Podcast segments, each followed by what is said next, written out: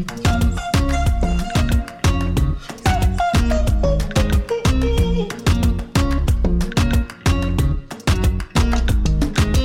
Si on ouvrait la fenêtre en grand Bienvenue, merci d'être à l'écoute. Vous avez rendez-vous avec votre podcast Ouvrons la fenêtre. Je suis Sophie Noailles, journaliste, et je souhaite continuer à donner la parole dans un monde où tout se vaut pour y voir un peu plus clair et puis comprendre. Je vous invite donc au fil de mes émissions à ouvrir ensemble nos fenêtres grâce à des tranches de vie qui font sens, des livres et leurs auteurs, des personnalités qui nous emmènent par les chemins de traverse pour nous aider à élargir nos horizons et notre réflexion. Allez, Ouvrons la fenêtre, le podcast aéré est fait pour vous, c'est parti. Bonjour à tous, Ouvrons la fenêtre est de retour et reçoit aujourd'hui le docteur Philippe Rodet, médecin urgentiste. Philippe Rodet s'est très tôt intéressé à l'entreprise, au management bienveillant et à l'effet du stress sur notre santé physique et mentale. En 2006, il fonde le cercle Stress Info qui regroupe des acteurs issus d'horizons divers pour réfléchir aux moyens de cultiver la performance durable et la qualité de vie au travail. Il est l'auteur de plusieurs ouvrages, dont un écrit avec euh, Yves Dejac qui s'intitule Le management bienveillant aux éditions euh, Erol. Il a publié récemment La bienveillance, un remède à la crise, toujours aux éditions Erol. Alors dans cette période chaotique à plusieurs niveaux qui impacte notre vie individuelle et collective, comment faire? Et si nous avions plus que jamais besoin de bienveillance et d'empathie pour continuer d'avancer et nous recentrer sur l'être humain, l'humain tout simplement. Alors bonne écoute avec Philippe Rodet et bon été à tous. Bonjour Philippe Rodet. Bonjour. Très heureuse de vous retrouver. Ben, c'est un plaisir réciproque. Oui, après tout ce temps. Exactement, je garde de très bons souvenirs de nos échanges passés à la radio ou autre, euh, autour des livres. Euh. On parlera d'ailleurs de votre dernier ouvrage parce qu'il est, pleinement d'actualité, hein, évidemment. Philippe Rodet, euh, comment vous avez traversé ces, périodes de, de, confinement, de déconfinement, ces périodes compliquées, difficiles pour les uns et les autres? Eh bien, en s'adaptant c'était l'occasion pour moi, en mars, avril, mai 2020, euh, lors de la période du, premier confinement, mon activité d'intervenant extérieur, de conférencier, s'était arrêtée, euh, puisqu'à l'époque, on n'avait pas encore les visios. Et donc, j'en ai profité pour renouer avec mon métier premier, la médecine, et j'étais travaillé bénévolement dans un service Covid d'un hôpital. Oui, parce qu'à l'origine, vous êtes médecin urgentiste. À l'origine, je suis médecin urgentiste, donc j'ai retrouvé un petit peu les plaisirs de la médecine, et cela m'a fait le plus grand bien. Qu'est-ce qui s'est passé à ce moment-là? Je ne sais pas, le fait de, relativiser plus facilement, de voir que finalement des sujets qui en temps normal m'auraient peut-être inquiété étaient très accessoires, ça a été pour moi une vraie cure de jouvence. Donc j'ai passé trois mois formidables à intervenir à mi-temps dans cet hôpital. Et puis ensuite, les visios se sont mises en place. Et donc là, j'ai de nouveau retrouvé mon activité en panachant des interventions en visio et de l'accompagnement de dirigeants euh, par téléphone. Mhm. Alors tout le monde s'est retrouvé à faire des visios, euh, Zoom, etc., avec d'autres systèmes. Mais c'est pas évident quand même euh, de faire des réunions et des interventions et des conférences par Zoom. Non, mais c'est avec l'habitude, on arrive à des résultats qui sont très intéressants. Et c'est ça ce qui compte finalement. C'est plus éprouvant d'intervenir via un écran, via une visio, que en présentiel parce qu'on a moins les retours des personnes, on voit une toute petite image, on voit moins leur visage, c'est moins facile, mais euh, les résultats que l'on obtient sont intéressants. Les questions qui sont posées par les personnes sont souvent plus précises que quand c'est dans une salle où il y avait tout le monde. Donc, dans l'ensemble, je suis très satisfait de ce mode de communication. Vous vous êtes adapté Oui, je me suis adapté, exactement comme euh, la plupart d'entre nous qui... On n'avait pas vraiment le choix, qui oui. n'avait pas le choix, finalement. Tout à fait. On se rend compte que, euh, on le voit avec le travail à distance, c'est quelque chose qui paraissait impossible avant. Puis d'un seul coup, bah, cela s'est fait. Mhm. On en parlera tout à l'heure, parce qu'apparemment, euh, peu de... Enfin, peu une partie des salariés n'a pas envie de revenir au travail. Oui, il va falloir trouver une situation d'équilibre, je pense, mm. entre une partie en distance et une partie en présentiel. Mais effectivement, quand on a vécu chez soi pendant plusieurs mois, euh, retrouver le métro, les moyens de transport pour aller au travail, c'est pas très séduisant non plus. Est-ce que pour euh, beaucoup, dans les échos que vous avez, que ce soit avec des managers, des chefs d'entreprise ou, ou, même des salariés, ça a vraiment remis en cause la, j'allais dire la valeur travail, même si ce mot valeur est un, mot valise, mais euh, cette notion de travail, on voit qu'elle a été profondément modifiée. Oui, je crois que euh, ce que cela a remis en cause, c'est qu'on a travaillé dans des conditions différentes. Euh, certaines personnes qui vivaient dans une surface réduite à plusieurs personnes, ça n'a pas été facile. Et donc travailler est peut-être encore plus difficile qu'autrement. En même temps, on a découvert des bons côtés du travail à distance. C'était de la fatigue en moins en raison d'un moins grand nombre de déplacements. C'était, je crois qu'il faudra trouver un équilibre. Le travail, je crois que c'est ce qui permet, quand il est euh, exercé dans de mauvaises conditions, à certaines personnes de souffrir, mais quand il s'exerce dans de bonnes conditions, aussi de se réaliser. Et ça, c'est indispensable dans l'espèce humaine. On a ressenti chez certains effectivement ce manque de lien social, cet isolement. Euh, paradoxalement, en même temps qu'on pouvait peut-être profiter euh, de ne pas bouger, de ne pas avoir les transports, les contraintes horaires, enfin, quoique, on était finalement isolé pour certains. Oui, euh, les personnes, notamment les personnes qui vivent seules, qui se sont retrouvées chez elles à ne plus pouvoir aller au travail. Pour certaines personnes, le collectif de travail, c'était les principaux liens sociaux. Et là, en plus, on ne pouvait pas le soir aller dîner au restaurant avec des amis, avec de la famille, donc il n'y avait plus rien. Et je pense que pour certaines personnes, il y a eu un sentiment de solitude qui était développé. Mmh. Euh, et pas cette possibilité de se nourrir ailleurs, en fait. Non, on n'avait pas d'échappatoire possible, on n'avait pas d'horizon autre à, aller chercher. Et c'était, je pense, très difficile pour cela. Mmh. C'est pour ça que je pense que par la suite, il faudrait revenir à un système mixte, un peu de présentiel, un peu de travail à distance et un peu de souplesse surtout. Alors la souplesse, parlons-en, parce que Philippe Rodet voulait côtoyer ces chefs d'entreprise, ces managers qui, peut-être qu'au départ, ne voyaient pas d'un bon oeil le, fait de ne plus avoir leurs salariés, euh, j'allais dire, sous la main. ne plus les voir en, présence comme ça derrière leur ordinateur ou de ne pas pouvoir leur parler en tête à tête. Oui, certainement. C'est très rassurant d'avoir à portée de main les personnes qui travaillent pour soi. C'est très français aussi. C'est très français. En revanche, on s'est rendu compte que finalement, les personnes qui travaillaient depuis leur domicile ont travaillé souvent plus que quand elles étaient en présentiel. Donc je crois que chacun doit prendre conscience de la réalité des faits. Si on accorde un peu d'autonomie à un collaborateur, il ne va pas en profiter pour ne rien faire. Hmm. Euh, il y a quand même, vous savez, c'est un, journaliste canadien qui disait dans le journal Métro de Montréal qu'il y a un attachement au travail en France. Mais c'est tout à fait vrai.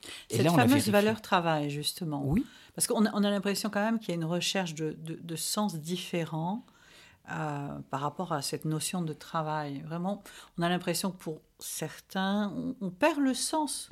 Il n'y a plus cette qualité et euh, bah, cette notion de sens, on a envie de la retrouver. C'est vital. C'est à quoi on sert, c'est à quoi on est utile.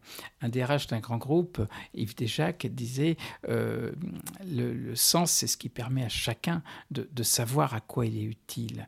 et il disait prendre le temps d'expliquer, ce n'est pas perdre du temps c'est temps gagné. Ben, euh, effectivement, il va falloir, dans le contexte actuel, que l'on aide nos collaborateurs à bien voir le sens de leur mission. Il ne suffira pas de leur dire vous faites cela, il faut leur dire pourquoi on va leur demander de faire cela. Alors est-ce que nos managers sont prêts à ça? Vous savez, je crois que beaucoup de personnes se sont adaptées pendant cette période difficile et je pense que nos managers vont s'adapter aussi à cette période qui va être intermédiaire, qui va être compliquée. Une période où, honnêtement, on ne sait pas trop ce que l'épidémie va donner. Il va peut-être falloir continuer effectivement à travailler un petit peu à distance pour éviter que la propagation soit trop rapide. Donc il va falloir trouver de nouveaux équilibres. Jusqu'à maintenant, cette crise a au moins eu un impact positif, c'est qu'elle a permis de comprendre qu'on pouvait faire confiance à des collaborateurs. Voilà, on parlait tout à l'heure, vous parliez, euh, Philippe Rodet, d'autonomie, mais alors le, pilier confiance, c'est primordial, il va de pair. C'est essentiel. L'autonomie, euh, c'est de la confiance que l'on traduit. Si on accorde un petit peu d'autonomie à quelqu'un, eh bien là, on a un peu fait confiance par obligation, mais on s'est rendu compte qu'on avait bien fait de faire confiance. Donc c'est quand même très positif. Oui, puisque les gens, comme vous le disiez, ont, ont finalement travaillé plus, avec euh, une amplitude horaire beaucoup plus grande. Oui. Euh, et sans, d'ailleurs, justement, peut-être euh, au départ, et ça c'est une des leçons pour les personnes qui se sont retrouvées en télétravail, de, de mettre des cadres.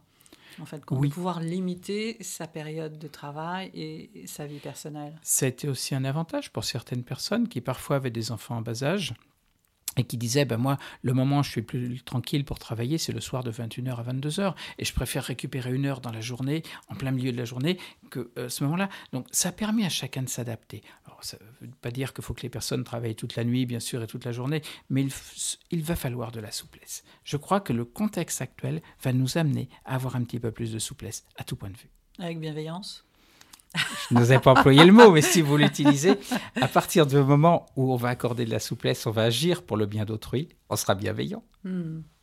J'ai l'impression, mais, mais, mais là je, je, vous pousse dans vos retranchements, Philippe Rodet, que ce mot bienveillance, il est encore euh, mal considéré, mal vu dans la société, dans son ensemble. Vous avez raison. Beaucoup de personnes en parlent sans trop savoir ce qu'il y a derrière la bienveillance. Pour moi, la bienveillance, c'est agir pour le bien de l'autre, et c'est donc aller chercher à la fois de la santé chez un collaborateur et de la réalisation de soi. Et dans la réalisation de soi, il y a la notion d'effort.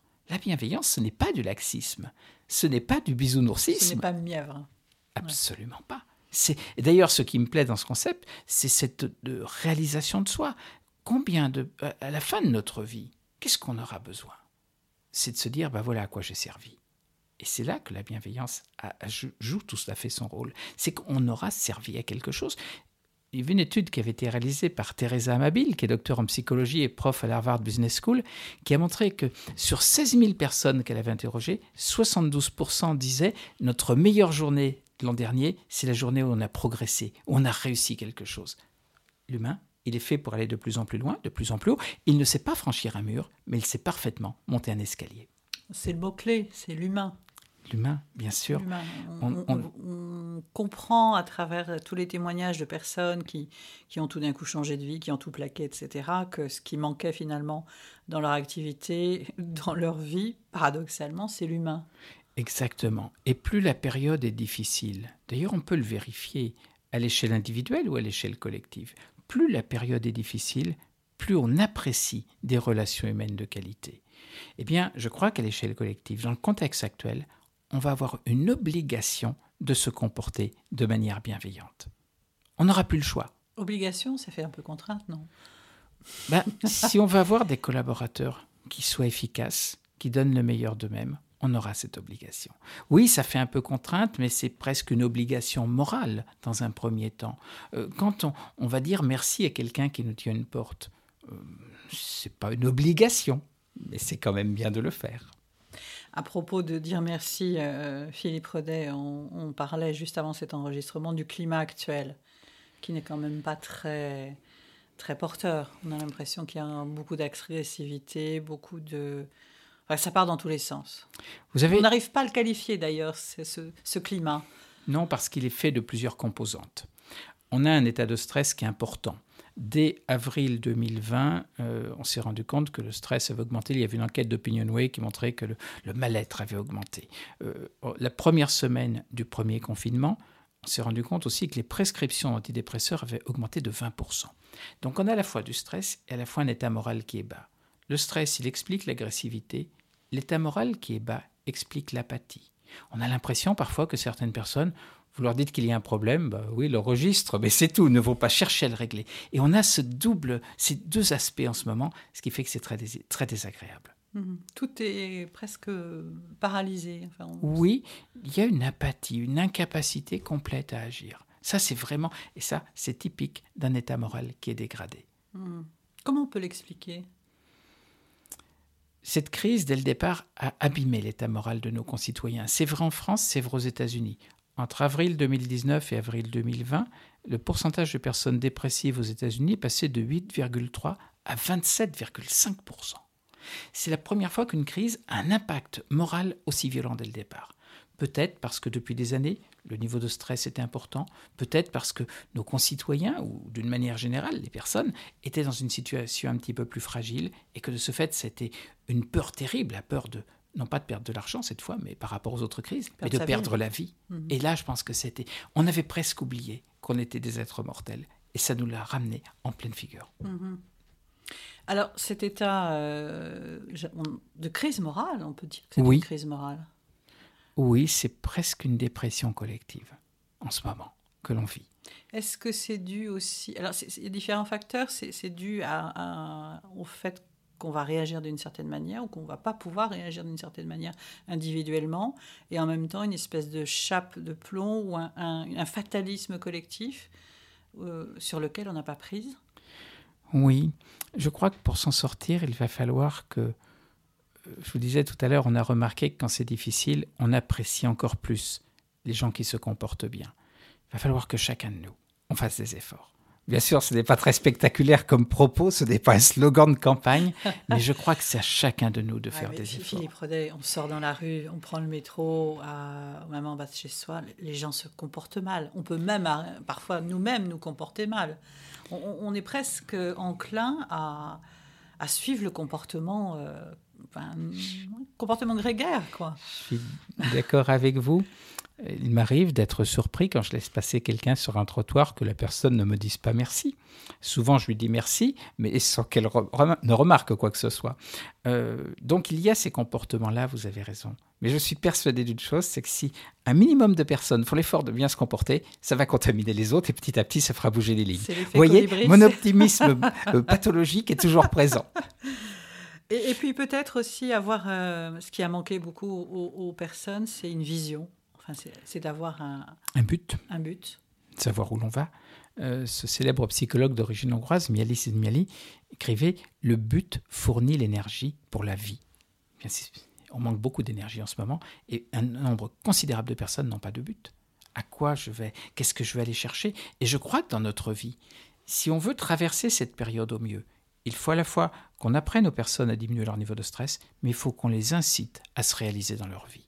Et ça, c'est essentiel. Et si elles se réalisent dans leur vie, eh bien c'est qu'elles auront un but, qui ne sera pas forcément professionnel, mais peut-être qu'elles auront un but à côté qui va leur permettre de, vivre bien. Et ça, le but, il est essentiel. Si on décompose ce but en des objectifs intermédiaires, que l'on se rend compte que l'on progresse vers ce but, déjà, on vivra mieux. Mm-hmm. Du pas à pas. Du pas à pas, effectivement. Je ne crois pas au grand changement majeur par un coup de baguette magique. Je crois à l'action déterminée d'un nombre significatif de personnes. Pendant cette crise, vous êtes intervenu sur les réseaux sociaux aussi sur euh, bah, le sujet qui, qui vous tient à cœur et vous êtes le spécialiste, le stress. On, on vient d'en parler. comment vaincre ce stress? Alors, il y a deux niveaux où on peut agir. On peut agir à son propre niveau. En France, globalement, on ne se protège pas des effets du stress. Et on a tort.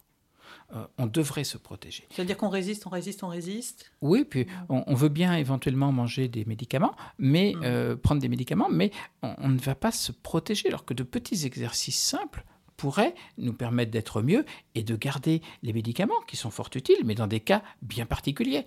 Euh, et ça serait un équilibre, à mon avis, nettement meilleur avoir une activité physique régulière et modérée, prendre le temps de faire quelques petits exercices d'hypnose de pleine confiance, augmenter un peu son sentiment d'efficacité personnelle, méditer pour les personnes qui peuvent prendre le temps, eh bien là déjà, on aura une meilleure qualité de vie.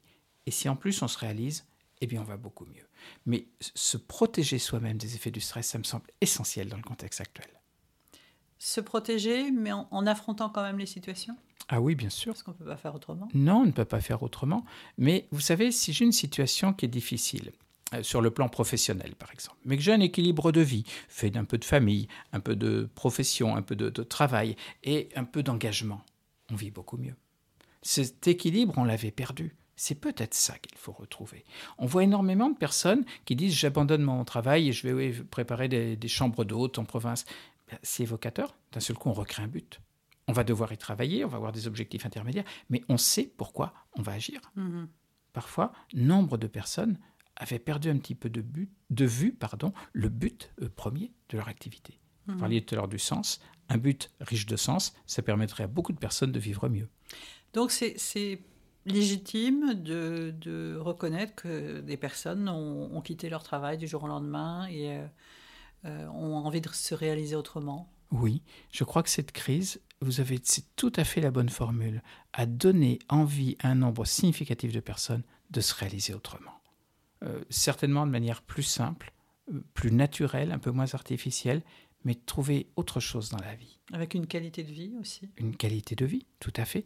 Euh, et c'est ça ce qu'il faut aller chercher. Et ça sera un des aspects positifs, je pense, de cette crise.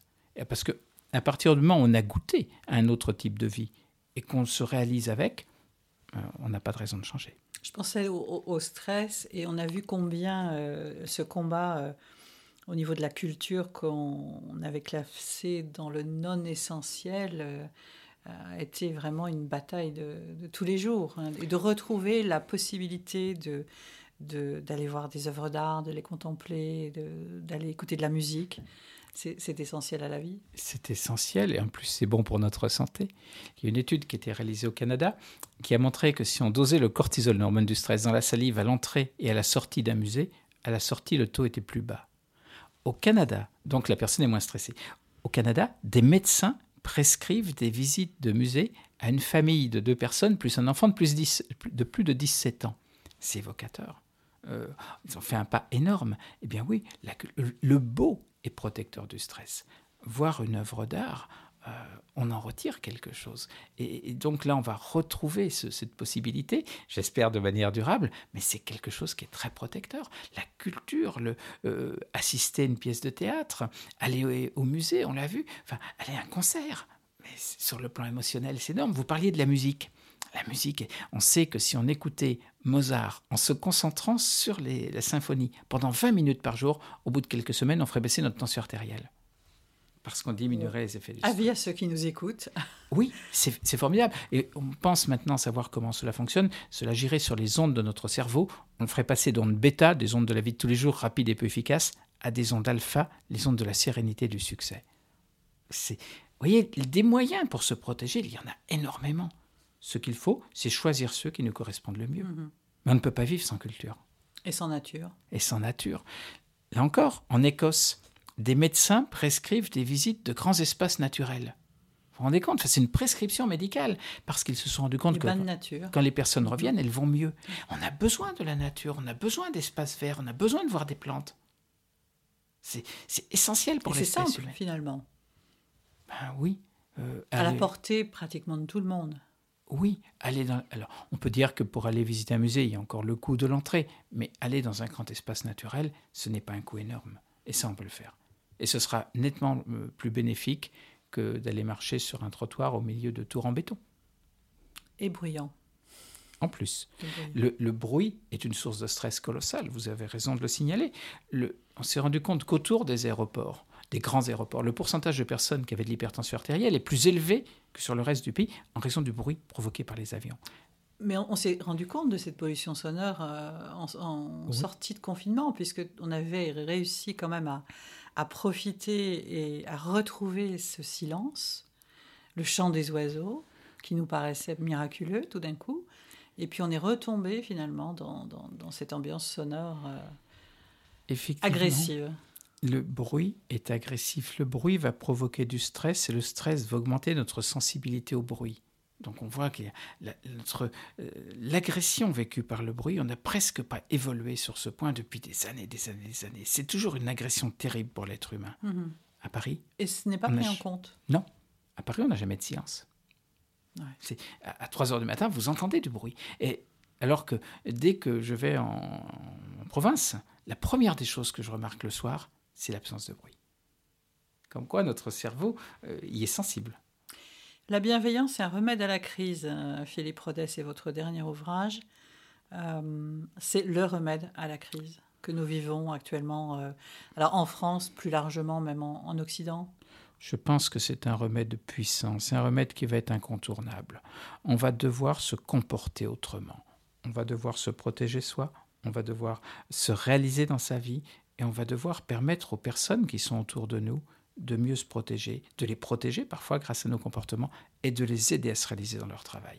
Je crois qu'on n'aura pas beaucoup de choix. Mhm. C'est ce qui me rend optimiste. Mais là, c'est vraiment une, euh, dire une conversion euh, à, 360 degrés parce que c'est aussi euh, considérer l'autre et non pas forcément que soi. Oui, c'est considérer l'autre, mais vous savez, finalement, le bonheur, c'est ce qu'on fait pour les autres. On dit souvent l'argent ne fait pas le bonheur. Bah, si, il peut le faire dans un cas, si on l'utilise pour les autres. Mais pour soi, on va s'acheter un bel objet. Ça va être un petit moment de plaisir. Le bonheur, c'est ce qu'on aura fait pour l'autre. Et en même temps, on est dans ce, en même temps dans ce mouvement de développement personnel, euh, Philippe Rodek, qui dit que, voilà, de toute façon, euh, il faut d'abord se rendre heureux soi, euh, avant de rendre les autres heureux. On est vraiment dans cet individualisme et, ce, cette culture du petit bonheur où c'est soi d'abord? Je pense que il faut qu'on rende les autres heureux pour être heureux. Euh, vous savez, je l'ai vérifié quand, j'étais très jeune, euh, interne en médecine. un 24 décembre, il y a une histoire dramatique qui se produit, un enfant qui, a un accident qu'on ne pourra pas ranimer. Et le soir, j'ai une sortie de prévue, je n'ai pas du tout envie de sortir, je l'annule. Et c'était quelques semaines avant que l'on parte travailler à Sarajevo. Et ce soir-là, je m'investis sur cette mission. À 3 heures, à 3 heures du matin, je m'en fais la remarque tellement je me sentais bien. C'est ce qu'on fait pour les autres qui va nous aider.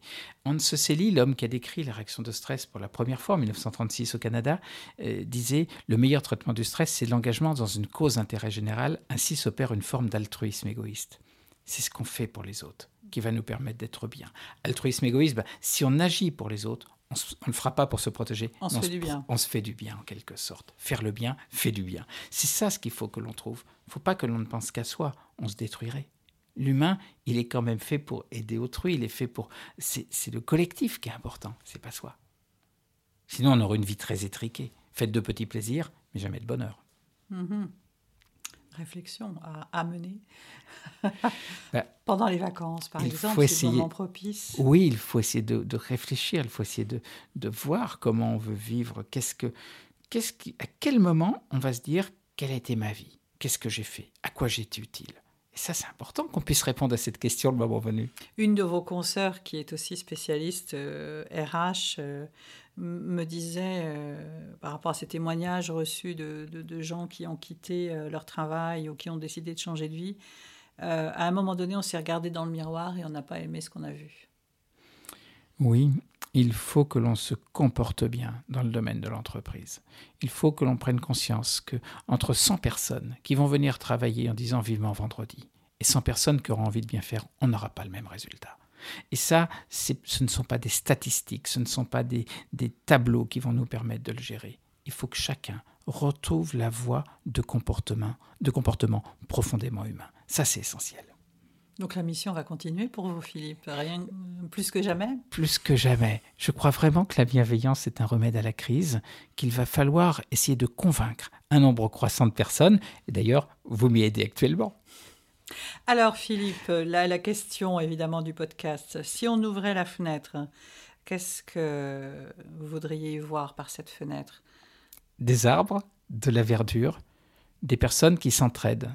Et pour moi, il n'y a pas plus fort qu'une personne qui, qui, en est d'une autre. Euh, on voit parfois des, situations compliquées et puis on voit émerger une personnalité, un beau comportement. Et ça, je veux dire que ça me rend très heureux. Donc je voudrais et c'est contagieux pour moi, oui. Dans le bon sens du Dans terme. le bon sens du terme, c'est une véritable euh, contagion de la bienveillance qui s'opère. Cette bienveillance, elle s'appuie sur des émotions. Les émotions sont contagieuses, donc elle est forcément contagieuse. Si chacun de nous fait un petit effort, on fera bouger les lignes. Merci Philippe Rodet. Merci à vous Sophie. Très bon été. Vous de même, merci beaucoup. À bientôt. Au plaisir. Merci beaucoup à mon invité. C'est toujours un plaisir de tendre le micro à des personnes qui arrivent à se rendre disponibles et qui euh, ont cette générosité pour euh, partager ce qu'elles vivent et puis nous aider aussi à aller plus loin à travers leur expérience et puis euh, leurs propos. Alors si ce podcast vous a plu, eh bien je vous invite à laisser des commentaires et des suggestions. Ouvrons la fenêtre est un podcast indépendant qui a besoin de vous pour poursuivre sa route je vous invite donc à me laisser des étoiles sur les plateformes d'écoute et puis euh, vous pouvez également les partager dans votre réseau euh, comme vous le souhaitez. Vous pouvez aussi devenir contributeur de cette émission via la cagnotte euh, Tipeee. Vous avez toutes les à chaque fois en dessous des textes qui accompagnent chaque épisode. Et puis je vous donne rendez-vous également sur mon site ouvronslafenêtre.fr pour aller plus loin et retrouver l'ensemble des épisodes et puis parfois des illustrations, des photos qui accompagnent les podcasts. Alors merci infiniment pour votre fidélité et puis pour votre confiance à très bientôt pour un nouveau rendez-vous avec Ouvrons la fenêtre. Abonnez-vous et puis portez-vous bien en attendant.